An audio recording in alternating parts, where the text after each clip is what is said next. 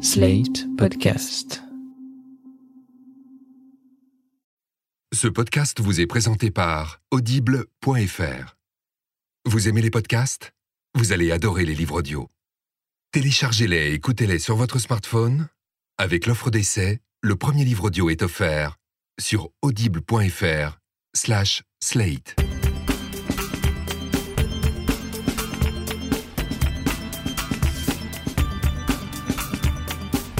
Salut et bienvenue sur Les Sales Gosses, le podcast de Slate.fr, une conversation intime sur la famille et l'enfance, mais sans François Bayrou et sans les jambes de Karine Le Marchand, et puis surtout sans les petits photophores Maison du Monde dedans. Pour ceux qui ont sauté l'épisode précédent, je rappelle qu'on a un peu changé le format du programme, que je pilote désormais toute seule, comme une grande, mais vous pouvez retrouver la newsletter de Titiou Lecoq chaque vendredi dans vos boîtes mail.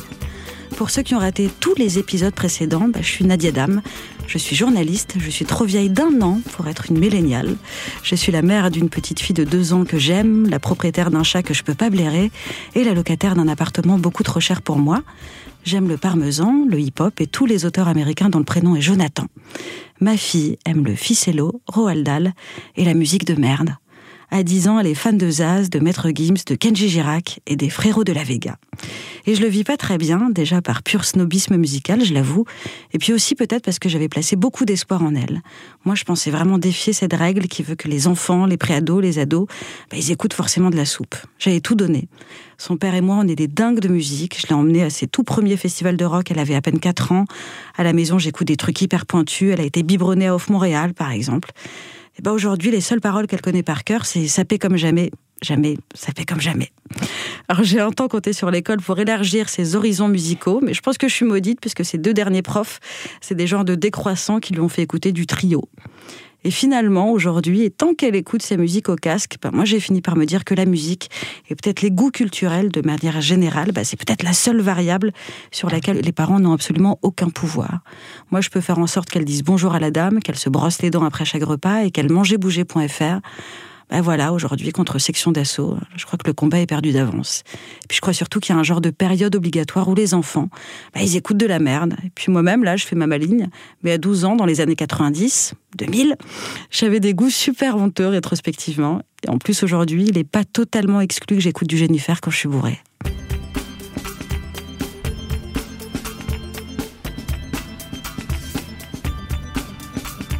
Mon invitée s'appelle Hélène Romano, elle est docteure en psychopathologie, psychothérapeute spécialisée dans le psychotraumatisme et elle est l'auteur de Après l'orage aux éditions courtes et longues. Et j'ai voulu euh, la convier dans cette émission, dans ce podcast, pour évoquer la question des attentats à hauteur d'enfants et surtout de la façon dont les enfants français, en l'espace de deux ans, deux ans et demi, ont été confrontés euh, directement ou non euh, au terrorisme et à la mort qu'ils sèment sur son passage à Paris ou ailleurs, un peu partout en France. Bonjour Hélène Romano. Bonjour. Alors j'ai évidemment un tas, un tas de questions vous poser, mais il y a un constat déjà, c'est-à-dire qu'il y a énormément de livres, de tribunes, d'articles qui tâchent de répondre à cette question de comment expliquer les attentats aux enfants, et ça en dit quand même beaucoup, je trouve, sur notre époque, le fait que ça nous préoccupe à ce point-là.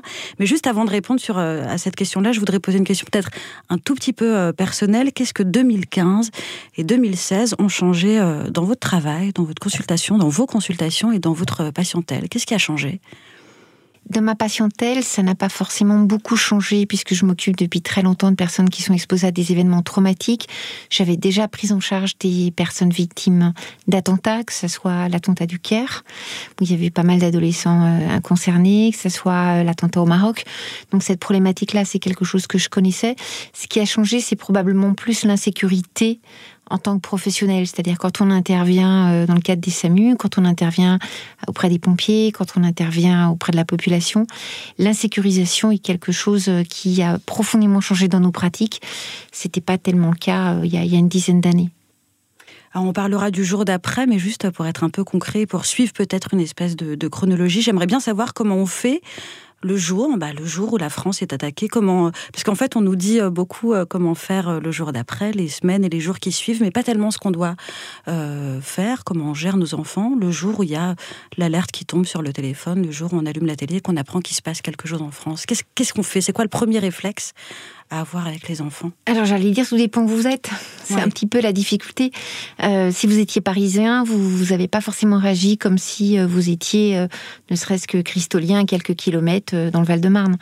Quand on est au plus près de l'événement, la, première des, des, urgences en tant que parent, on reçoit l'alerte, on essaye de se protéger et on essaye de mettre en place les meilleures façons de se protéger. Donc souvent, on va se confiner, on va rester chez soi, on va allumer la radio, la télé pour avoir les infos, ce qui n'est pas forcément la meilleure des choses pour se réassurer.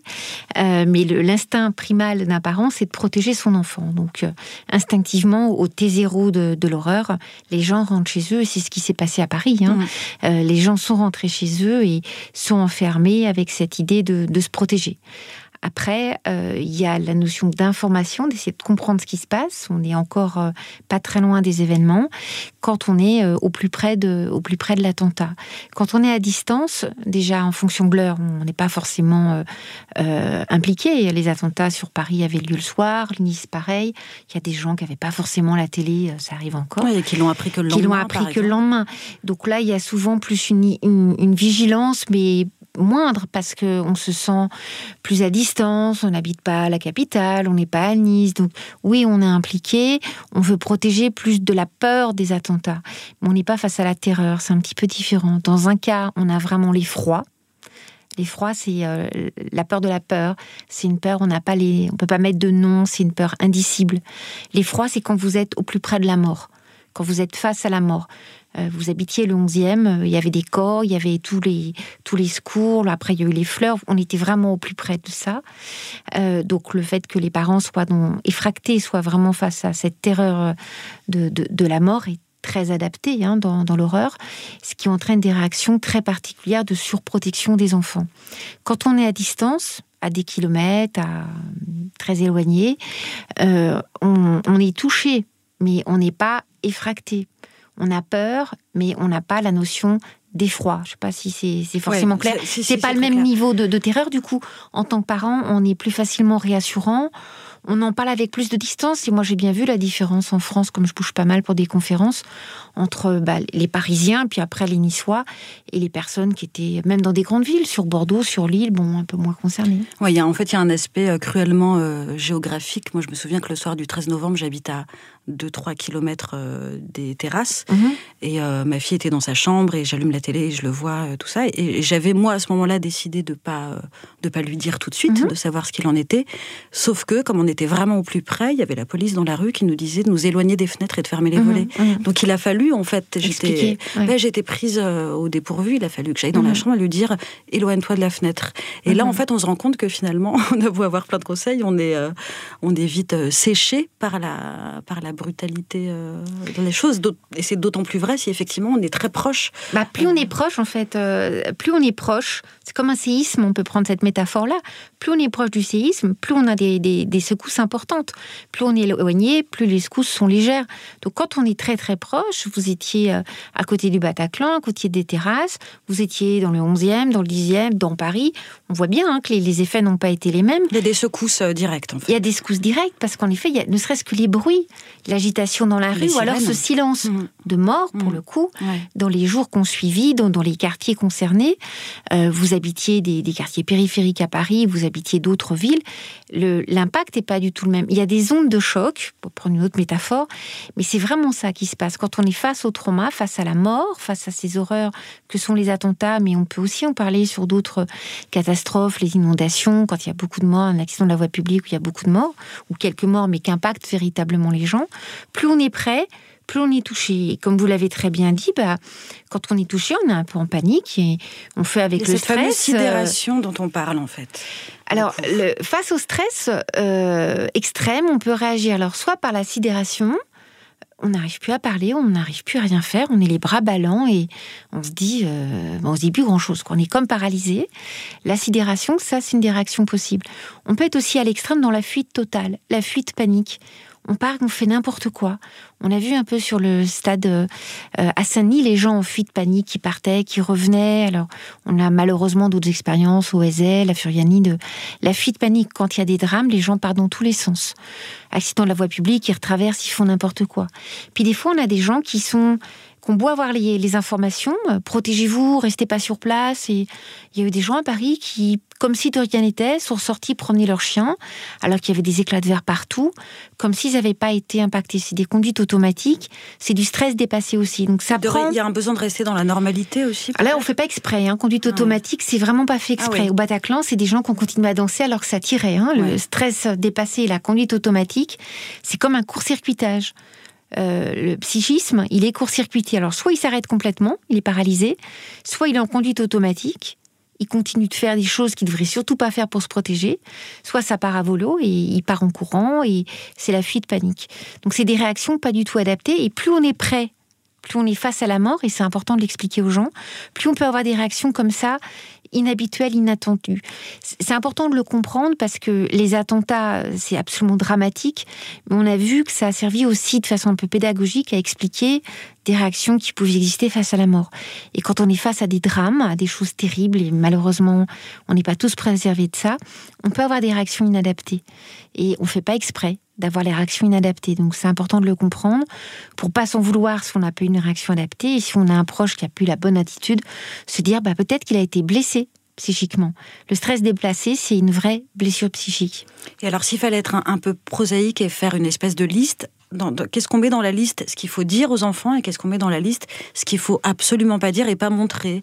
Je pense notamment euh, à l'impact des images, de, des informations. Ce qu'il faut, s'il y a une chose à leur dire, une seule chose, je vais être très pragmatique, je suis là, je suis là pour toi, tu n'es pas seul. Je ne t'abandonnerai jamais. Et s'il m'arrive quelque chose, il y aura toujours quelqu'un pour toi. La grande erreur des enfants, c'est être seul, se retrouver seul. Donc s'il y a une chose à dire, c'est ça. Je t'aime, euh, bien sûr, mais je suis là. C'est vraiment le plus important. Tu seras jamais seul.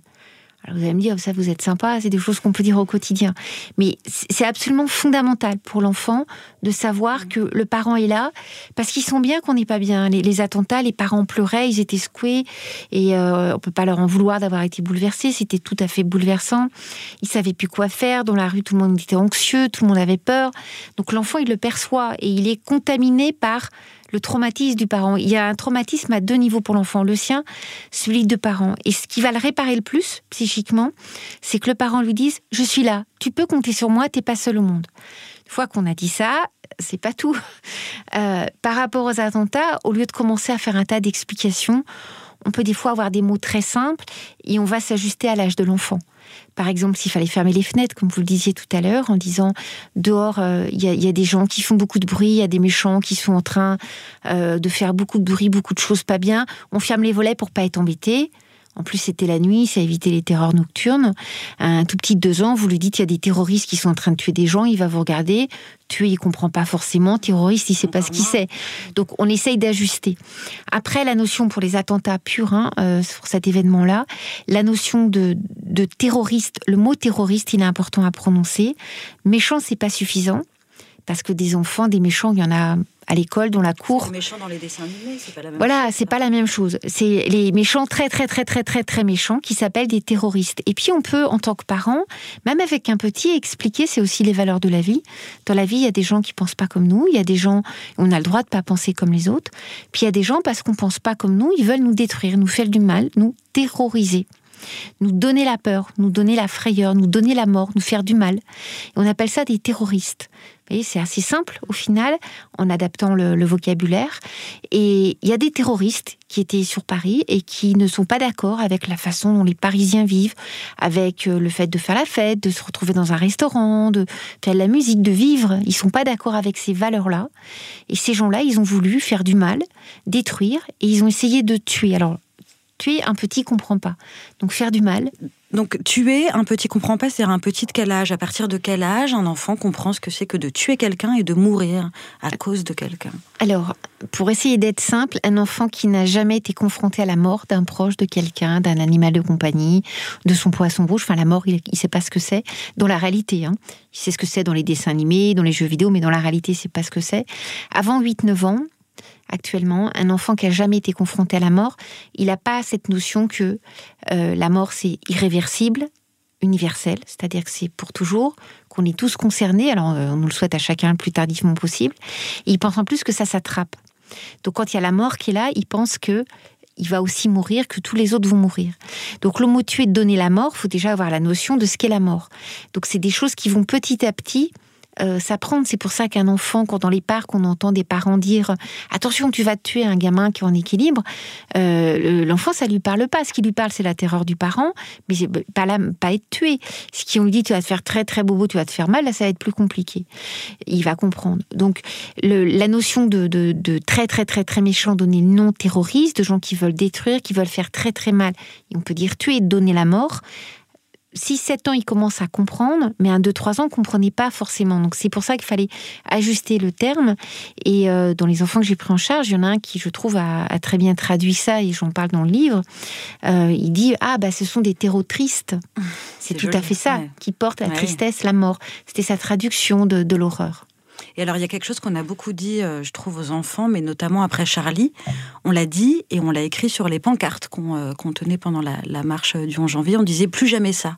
Et moi, je me rappelle très bien avoir dit à ma fille, aux enfants de mon entourage, non mais là, c'est bon, ça n'arrivera plus. Oui.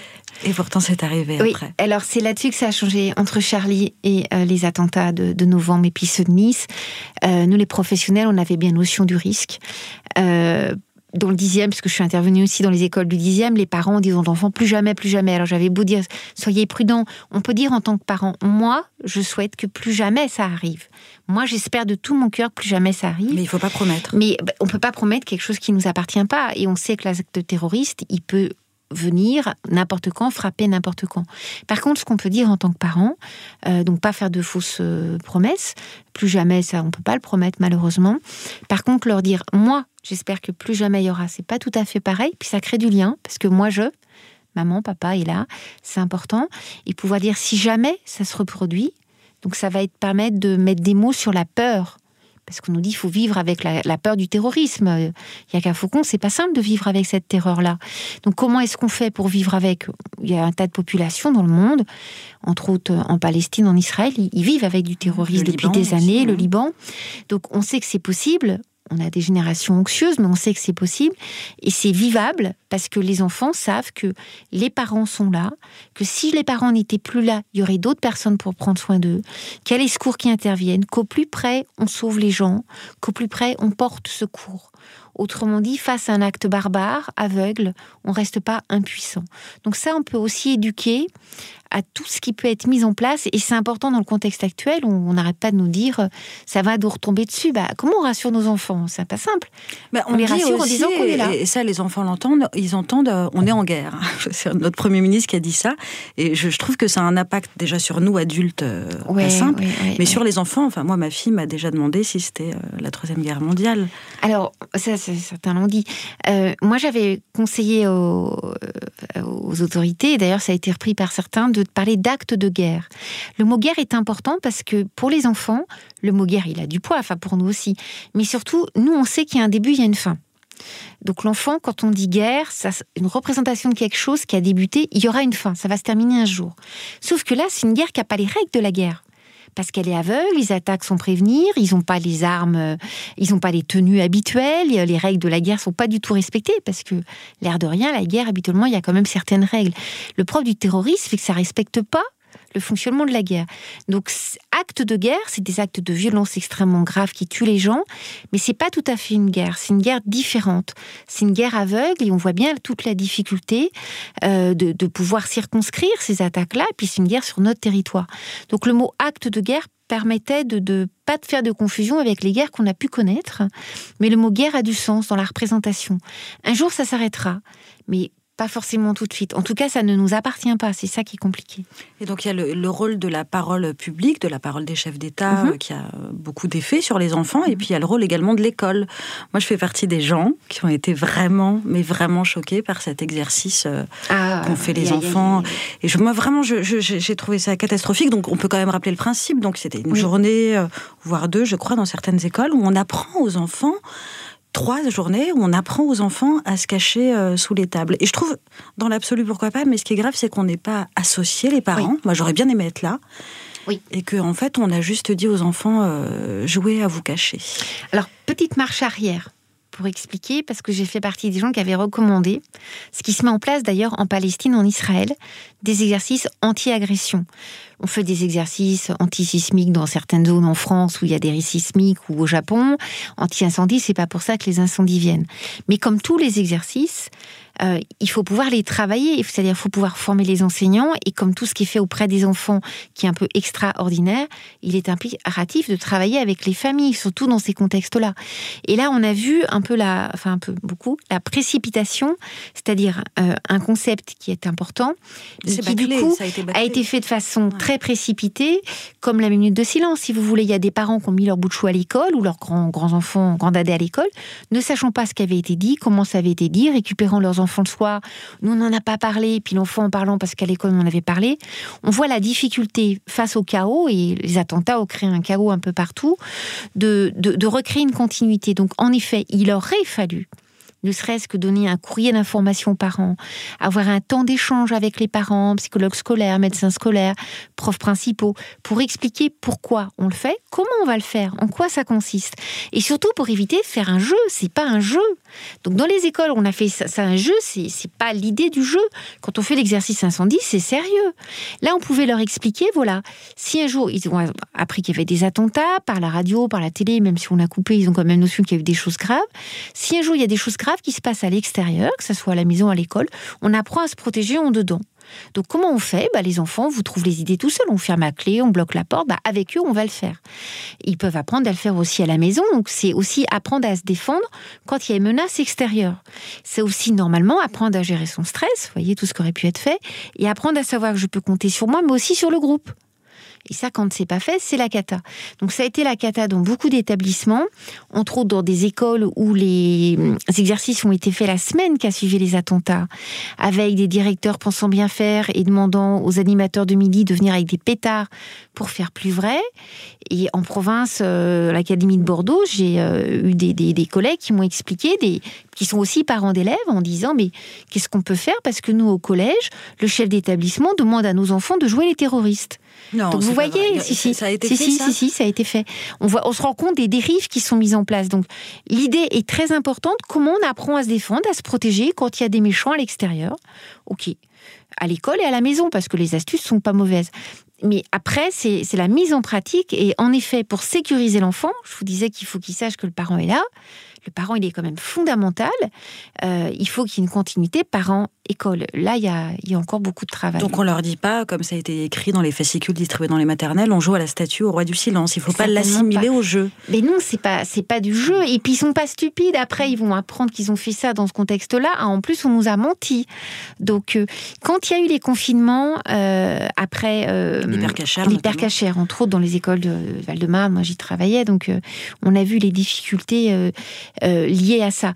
Dans les écoles où les enseignants savaient qu'il y avait quelque chose à l'extérieur, ils ont pu dire aux enfants il se passe quelque chose dehors, il y a quelqu'un qui est en train d'agresser, on se protège, vos papas, vos mamans sont prévenus, on reste à l'école tant que c'est pas fini, on reste à l'école. Et puis vous avez dans une école une directrice qui est passée en panique, qui a enfermé à clé ses instituts de maternelle en disant dehors c'est la guerre, vous sortez plus les instituts sans aucun repère, pas de téléphone, ont été pour le coup très traumatisés à pas savoir comment occuper les enfants. On a vu l'exemple euh, de Human Bomb à Neuilly, hein, il y a plusieurs, euh, près de 20 ans de ça, de la prise d'otage d'enfants de maternelle, où cette institutrice avait eu ce réflexe incroyable de dire aux enfants on va jouer. Mais elle était dans l'événement pour de vrai, avec quelqu'un qui aurait pu tout faire sauter. là, c'était astucieux. Tout faire sauter. Les enfants, 20 ans après, n'ont pas de troubles. Les parents en ont. Là, c'était astucieux dans l'immédiateté de la confrontation à l'horreur. On n'est pas du tout dans le même contexte là, puisqu'on se prépare à. Donc, on joue pas avec des terroristes on joue pas avec la mort. Et ça, c'est probablement une erreur de communication. De réapprendre aux enfants à se protéger, c'est pas un jeu d'apprendre à se protéger. C'est important d'en avoir conscience. Alors c'est sûr que ça crée une hypermaturité chez nos enfants. Ça les aide à grandir, probablement un peu trop tôt. Mais la vie, elle n'est pas simple. Alors on va revenir sur cette question de l'hypermaturité parce que c'est vraiment important et intéressant. Mais juste une dernière question sur euh, l'école. Moi, j'avais été très frappée, ça c'était après euh, Mohamed Merah, euh, par l'hypersécurisation des écoles et notamment des écoles juives Et après, ça s'est propagé à d'autres écoles.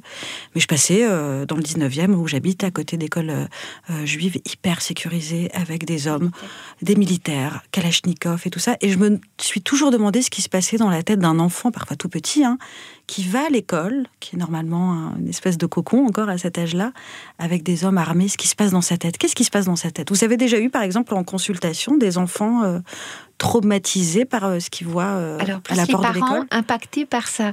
Qu'est-ce qui se passe dans la tête? C'est très lié aussi à la façon dont les parents le vivent. L'enfant, il peut être terrorisé de voir des militaires parce qu'il n'a pas notion, il m'attaque, il m'attaque pas déjà. Euh, puis c'est impressionnant, vous voyez, euh, une mitraillette à hauteur d'enfant, euh, c'est quand même pas rien. mais si c'est porté par le parent avec l'idée, c'est pour protéger, c'est pour faire attention, c'est pour éviter une intrusion, il va plutôt bien le vivre en disant quand je suis dans la classe, je suis protégé. Le grand problème, c'est quand on met des militaires et qu'après on les défait on les autres, parce qu'ils vont faire autre chose. L'enfant lui signifie quoi? On continue de lui dire que c'est dangereux dehors, mais il n'y a plus de militaires. Donc là, du coup, ça les insécurise. Donc il y, a, eu aussi ça. Euh, le, moi, j'ai été très, très sollicitée par euh, des, enfants des, familles du 11e après les attentats euh, par rapport à l'ambiance générale où il fallait surveiller, il fallait en permanence montrer les sacs, etc. On s'est vite rendu compte que c'était assez placebo c'est fait pour rassurer. Pensez bien, euh, ils n'ont pas fouillé les mamans qui sont un peu, euh, un peu costauds parce qu'elles auraient pu avoir des ceintures explosives. C'est pas dans les sacs à main les ceintures explosives. Donc on se rend compte qu'il y a l'effet placebo pour réassurer. Et puis euh, la façon dont les parents sont rassurés vont être rassurants pour l'enfant. Alors, juste pour revenir sur cette question de l'hypermaturité, c'est comme ça que vous l'appelez. Oui, hypermaturité. Est-ce que euh, ces événements-là, ces deux dernières années, ça a fait grandir nos enfants trop vite? On a beaucoup parlé de la génération Bataclan, hein, des grands qui vont mm. en terrasse.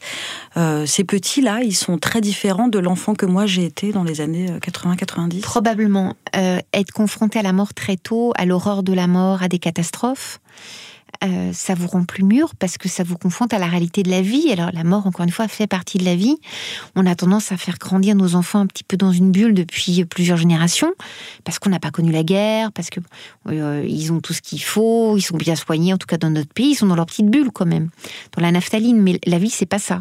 Donc quand des enfants sont très malades, par exemple, quand des enfants vivent des choses compliquées, de la maltraitance, quand des enfants vivent du harcèlement à l'école, quand les enfants sont confrontés à des morts, quand ils sont face à des accidents vie, à des épreuves de la vie, ils ont une maturité que n'ont pas les autres. C'est-à-dire l'insouciance, l'incandeur, euh, ça, ils ne l'ont pas. Et moi qui m'occupe beaucoup d'enfants maltraités, ils ont souvent euh, une petite, alors je vais être un peu grossière, une petite gueule, hein, la, gueule cassée, c'est en référence aux, militaires de la Première Guerre mondiale qui revenaient les visages fracassés par des balles, euh, des petites gueules cassées. Ce sont des enfants qui ont une hypermaturité dans le regard.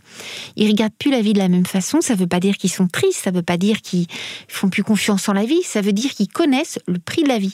Ils savent qu'il faut faire attention, profiter, être très précautionneux dans les relations avec les uns et les autres. Ils ont une, exigence presque de qualité de la vie que n'ont pas les autres. Une insouciance euh, qui est qui n'est pas la même, qui n'est plus celle euh, tout à fait candide des bisounours, mais qui est euh, une insouciance d'enfant, des fois avec des projets d'adultes, mais face à la réalité et cette expérience qu'ils ont eue de la mort.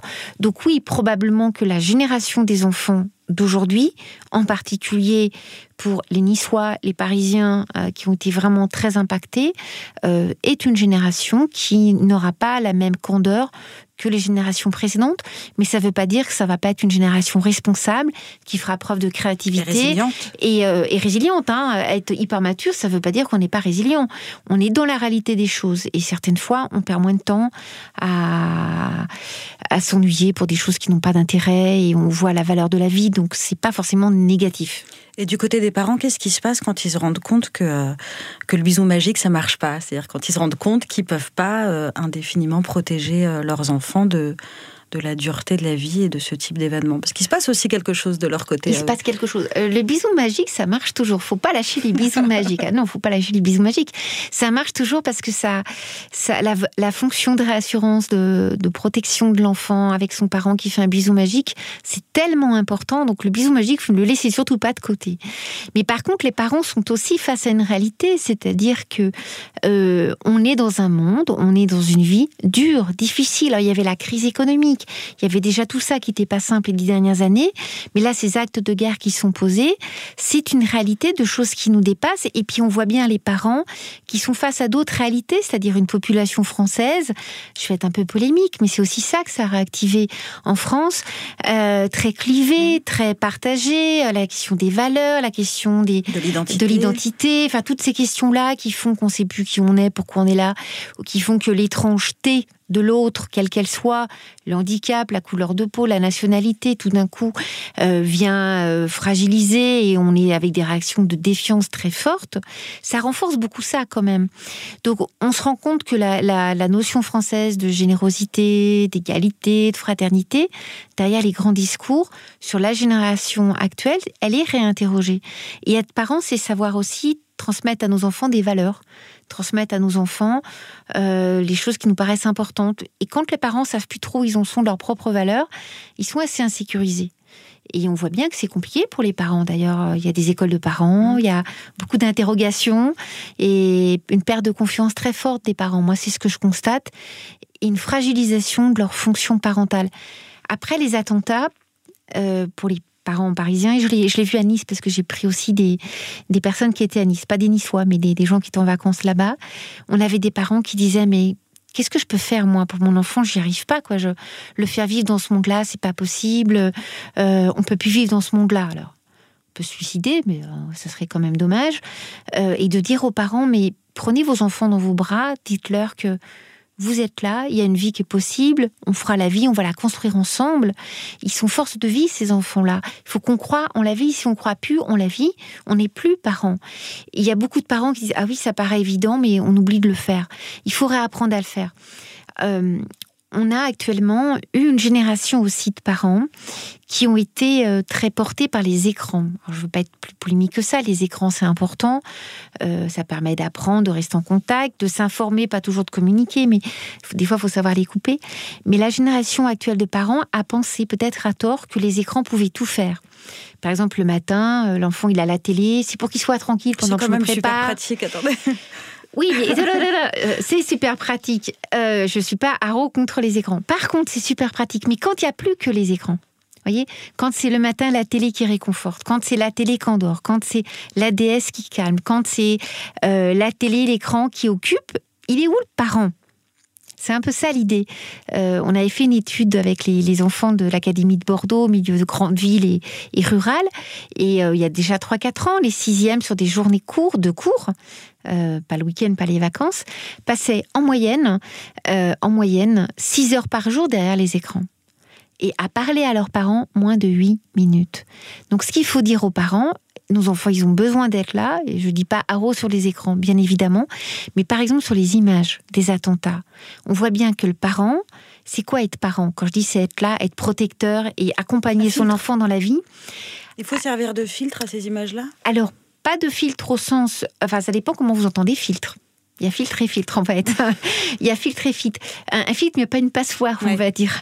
Un filtre au sens de traducteur, c'est-à-dire il y a des choses qui arrivent et qui sont absolument euh, euh, brute, on va filtrer, donner du sens. Ça oui, mais pas le filtre de la passoire, tout passe. C'est-à-dire que l'enfant qui voit des images, le parent, c'est important qu'il puisse être à côté ou qu'il puisse lui dire qu'est-ce que tu as compris de ce qui s'est vu? Ou tu vois, moi je suis restée bloquée derrière les images, il y avait des choses graves. Qu'est-ce que tu en as compris? Décrypter, c'est très important. Il faut aussi savoir que derrière les écrans, derrière nos téléphones et autres, où il n'y a pas les filtres euh, de parentaux, euh, il y a des enfants qui ont été voir des images de corps, de morts, d'attentats. De même. Des tout petits qui ont eu la démarche d'aller oui, d'aller, qui ont tapé attentat, qui ont mis image. Attentat, vous aviez de tout, même des décapitations en direct. Ils vous l'ont pas dit. Donc c'est aussi ça, être dans être parent, c'est euh, dans l'évolution des parents, c'est comprendre que nos enfants, même s'il y a les écrans, même s'il y a tout ça, ils ont besoin de nous pour comprendre comment les protéger, les rassurer, pour développer leur capacité empathique. Croire en eux, l'écran fera pas tout.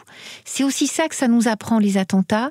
C'est probablement euh, nous contraindre vraiment à un autre rapport à l'image. Oui, il y a un épisode sur lequel j'aimerais bien avoir votre avis. Euh, les enfants ont besoin de nous, mais on peut aussi avoir besoin euh, des enfants pour se réconforter, notamment euh, les jours d'après. Et moi, je me souviens que le 14 novembre, donc juste le lendemain, j'étais évidemment très mal. On s'est retrouvés avec des amis, avec nos enfants respectifs.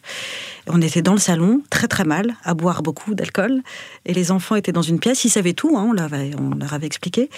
Et ils rigolaient. Ils fabriquaient des cabanes, ils rigolaient, et en fait, ça nous a dérangé presque ces rires d'enfants euh, dans ce moment euh, un peu douloureux. Comment vous le comprenez qu'on puisse se dire à la fois on veut qu'ils gardent leur insouciance et en même temps euh, quand ils rigolent et qu'ils se mettent du vernis et qu'ils font du, des cabanes, ça nous dérange un peu. Alors, ça nous dérange parce que souvent on comprend pas pourquoi ils sont comme ça. Les enfants qui mettent du vernis, des cabanes, qui mettent la télé, qui font des beaux dessins, des grands cœurs, genre même pas mal. Ou qui courent entre les tombes pendant les enterrements, par exemple. Qui rigolent, qui, euh, qui chantent, qui vont faire la fête, qui vont. Ce sont des enfants qui sont en faux self, hyper adaptés. Qu'est-ce qu'ils nous disent à nous? Thérapeutes ou experts, ils vont nous dire qu'ils ont bien vu que les adultes n'étaient pas bien.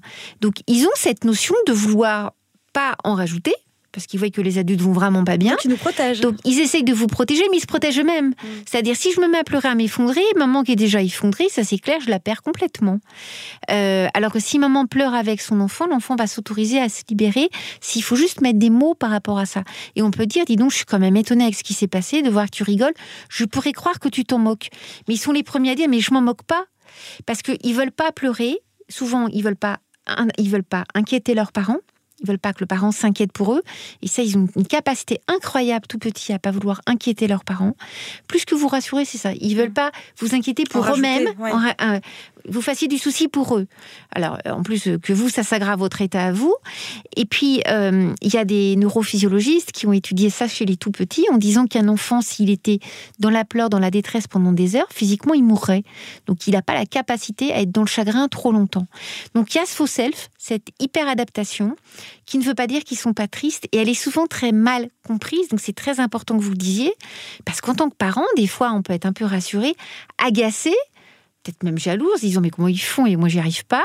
Et puis des fois énervé, des fois leur en vouloir en disant non mais attends, euh, on va pas aller au McDo, c'est pas le moment de faire la fête, c'est bon, euh, il y a des choses graves qui se passent ou on veut aller à une commémoration, l'enfant vous dit non, je veux faire autre chose, euh, comme s'il comprenait pas la gravité des choses. vous avez des enfants qui courent dans les cimetières qui vont vouloir jouer avec un mort. Alors, on va dire, il va pas jouer avec papy qui est mort, c'est pas possible. Euh, pour un adulte à observer. Quand on n'a pas expliqué, en fait, mm. quand on explique à l'adulte que l'enfant qui veut jouer avec papa qui est mort, et c'est très choquant hein, quand un enfant vous dit je veux jouer avec papa, il va voir son, le corps de son papa. Les adultes vous regardent avec des yeux, euh, qu'est-ce que vous avez eu comme idée à le faire venir? En fait, l'enfant il va jouer à la voiture autour du corps de son papa. Ça lui permet de s'approprier l'horreur, de s'approprier la mort avec ses références à lui. C'est les références d'un enfant, c'est pas le silence, c'est toi. Donc c'est la vie. Il va vouloir chanter, il va vouloir faire un dessin. Et les beaux dessins qu'ils vous font, des beaux grands cœurs, des belles fleurs, des, dessins leurs en fait, hein, ils, nous leurs. On croit qu'ils vont bien. En fait, c'est pas parce qu'ils font des belles choses comme ça qui vont aussi bien que ça, qui n'ont pas de chagrin. Ils ont juste une manifestation du chagrin qui n'est pas la nôtre. Et dans les jours qu'on suivi, ces enfants-là qui paraissaient super top, super bien, souvent ils dormaient moins bien, souvent ils étaient plus anxieux pour les séparations, ils étaient plus agités, plus difficiles. Alors certains diraient plus colériques, capricieux. C'était pas du caprice, c'était de l'anxiété. Et un enfant anxieux, il va être hyper agité pour se rassurer sur le fait que même s'il est très pénible, on est toujours là. Et surtout, il va être hyper agité parce que s'il s'arrête, les images reviennent. Et ça, c'est insupportable. Donc voilà, il faut éviter les malentendus. Et souvent, il y en a, et c'est important qu'on puisse expliquer. Décryptage commun. Décrypter aux enfants, mettre des mots, décrypter aux parents. Alors pour finir, j'aimerais bien que vous m'éclairiez sur un, grand mystère. Pour moi, je me suis beaucoup demandé euh, pendant, les, pendant les attentats comment, euh, comment les psys vivaient tout ça parce qu'ils sont à la fois eux-mêmes euh, témoins, citoyens, touchés de près ou de loin, et en même temps, euh, et en même temps support, aide des victimes, des personnes euh, touchées par les attentats. Comment on, comment on, on gère cette espèce de double casquette? Est-ce que, est-ce que vous êtes autorisé à avoir peur, à pleurer, à souffrir? Bien sûr. Bien sûr, enfin heureusement parce que je suis humaine. Après, vous avez différents niveaux de psy. Vous aviez les psys d'urgence qui ont été sur place, qui ont été au plus près, qui ont pris en charge des gens, plein de sang, etc. Euh, ça c'est très particulier quand on intervient sur place parce qu'on est aussi très effracté. On voit, on est très marqué par les odeurs. Moi, j'ai été très marquée au Bataclan pour être intervenue un peu après auprès des sauveteurs par les téléphones qui sonnaient dans le vide. J'ai pas été la seule. Hein. C'était extrêmement violent parce qu'il y avait des corps partout et le, téléphone sonnait et personne ne pouvait répondre. Ça, c'est extrêmement impactant. Euh, les images, les, corps, enfin, les images impactent terriblement. Donc, on fait avec parce qu'on a l'habitude plus que d'autres. On s'y attend parce que c'est pas la première fois qu'on voit des corps. C'est la différence avec quelqu'un qui n'a pas cette expérience-là. Mais ça ne veut pas dire qu'on n'est pas touché. Ça ne veut pas dire quand vous prenez en charge un enfant orphelin, tout d'un coup il a tout perdu, ou un parent qui a perdu euh, bah, Nice, une femme enceinte qui a perdu son fils, qui a perdu sa mère, qui a perdu son père, qui a perdu son mari. Elle se retrouve enceinte avec son autre enfant. Vous l'accompagnez comment? Donc inévitablement il faut être présent, disponible. Ça ne veut pas dire qu'il n'y a pas l'émotion. L'émotion, alors quand on est psy, on apprend peut-être plus que les autres au départ à l'utiliser comme un levier relationnel, comme un levier thérapeutique. On apprend à l'accepter, on apprend à ne pas en être débordé, à être affecté mais pas contaminé. C'est vraiment ça le challenge. Alors, comment on fait pour tenir? Il faut bien gérer son temps parce qu'on est vite épuisé psychiquement, hein, c'est coûteux. Puis là, il y a beaucoup de demandes. Il faut pouvoir aussi avoir ce qu'on appelle des espaces de supervision, c'est-à-dire que mes propres émotions, ma propre souffrance, je vais aller la poser, en parler avec un autre psy. Ça, c'est le propre des psys. Ils portent et chacun porte sa charge. Un espace pour décanter. Ça. Les gens viennent me voir et on a un espace, nous, pour décanter ce qu'on a pu entendre, ce qu'on a pu recevoir. Ça, c'est très important. Sinon, on risque d'être exposé à ce qu'on appelle le traumatisme vicariant, c'est-à-dire des intervenants, où là, on peut plus travailler parce qu'on est soi-même trop traumatisé. Donc, on apprend beaucoup. Et puis moi, j'ai une spécificité, c'est que je transmets beaucoup de choses de ce que j'apprends, d'où ce livre-là euh, sur Après l'orage pour parler aux parents avec les enfants des attentats, essayer de décrypter, de traduire, donner du sens, que les gens puissent s'approprier, et puis après avec les éléments que je transmets, qui viennent des gens pris en charge, des professionnels des situations, ça permet de comprendre mieux les choses, et ça permet après de se les approprier. L'idée, c'est d'apprendre à mettre du sens, arriver à décrypter ces émotions, arriver à décrypter ce qu'on vit. Chacun est différent et les psys ne font que ce que font les autres. On est juste un éclairage, on n'est pas des surhommes, on est des êtres humains. Donc oui, j'ai été très triste, J'habite pas très loin euh, en face, petit Cambodge, donc oui, j'ai aussi été impactée par tout ce qui s'est passé autour. Euh, et on est un élément dans, les prises en charge, mais je suis pas la seule, on n'est pas le seul en tant que psy. Les gens, ils ont aussi leurs ressources propres, et je pense qu'on est juste à un moment donné un vecteur transitionnel pour permettre que les choses prennent du sens. Mais on n'est surtout pas tout, et rester humble, c'est aussi ça qui sauvera les psys et les personnes. Et à ce sujet, il y a un, sur slate.fr, on a un autre podcast où les gens qui s'appelle Transfert, où des gens racontent des choses euh, vécues. Et le dernier, c'est un psy euh, qui suivait une personne qui est morte en terrasse. Et il raconte comme ça pendant 20-25 minutes comment est-ce qu'il a appris la mort de ce mhm. jeune garçon et comment est-ce qu'il l'a vécu. Et c'est très très beau à écouter. Et puis il a une phrase que je trouve hyper intéressante. Il dit Moi, j'ai fait psy pour pas être triste. Est-ce que vous êtes d'accord avec ça? On fait psy pour pas être triste? Alors, on fait tous psy pour une raison différente. Déjà, chaque psy est différent. Euh, pour apprendre à. Alors, peut-être pour apprivoiser la tristesse en apprenant à la décrypter, en fait. On est traducteur de sens quand on est psy. Donc, euh, on, est là pour euh, donner du sens aux choses, essayer de donner un sens, et les gens se l'approprient, se l'approprient pas. Donc, non, pas, pour apprendre à plus être triste, parce que la tristesse, elle fait aussi partie de la vie, pour euh, apprivoiser celle-ci et puis en faire quelque chose de positif. Alors, faire de la tristesse quelque chose de créatif, je dirais plutôt ça, moi. Merci Hélène Rabano. Merci à vous. Je rappelle le titre de votre livre, c'est Après l'orage. Il est publié aux éditions euh, courtes et longues et on le trouve euh, partout, j'imagine tout à fait. il est vraiment fait, c'est un livre transitionnel, euh, euh, résilient, vraiment fait à partir des témoignages des enfants, des inquiétudes des parents. Il est à lire avec des petits et des grands, parce qu'il y a pas mal d'ados qui l'ont pris, euh, en famille, pour essayer de, comprendre ce qui se passe avec des mots simples. Et une mention spéciale à Adolide, qui est l'illustratrice que j'ai rencontrée sur une émission, qui elle-même avait été impactée par les attentats, et qui, avec un graphisme très, très, très fin, je trouve, a su traduire ce qui était pour moi important de, de voilà, de, de, de toute la justesse à avoir pour euh, parler de ces choses compliquées. On peut en parler avec des mots simples et le graphiste d'Adoli, pardon, je trouve, l'accompagne bien. Merci beaucoup. Merci à vous. Merci. Comme pour chaque épisode, on a envie de parler, euh, j'ai envie de parler d'un objet culturel qui fait le pont avec la discussion qu'on vient d'avoir avec Hélène Romano. Et ce qui m'est tout de suite venu à l'esprit à propos des attentats, bah, c'est le dernier roman de l'auteur américaine qui s'appelle Joyce Maynard. Ça s'appelle Les règles d'usage. C'est paru aux éditions Philibré. Et ça raconte, c'est un peu compliqué à résumer, mais ça raconte l'histoire d'une adolescente de 13 ans qui a perdu sa maman dans les tours du 11 septembre. Donc là, évidemment, tout de suite, on se dit qu'on va pas déconner, mais ça raconte, en fait, surtout, passé cet épisode-là, ça raconte la reconstruction de cette jeune fille et la reconstruction d'une famille euh, tout entière, qui est par ailleurs une famille recomposée. Puis ça dit surtout comment l'ordinaire reprend ses droits sur les drames et sur la bagarre permanente entre ne pas oublier et continuer à vivre. Et c'est un très, très, très joli roman. Merci Hélène et merci à vous tous de nous avoir écoutés. Cet épisode a été réalisé par Charles Trahan et nous on se retrouve le mois prochain sur slate.fr, sur Audible et sur iTunes pour ce podcast qui s'appelle Les sales gosses. À bientôt.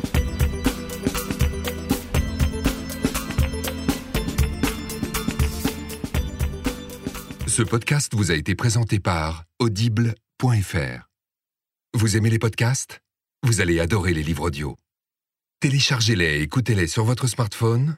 Avec l'offre d'essai, le premier livre audio est offert sur audible.fr slash slate.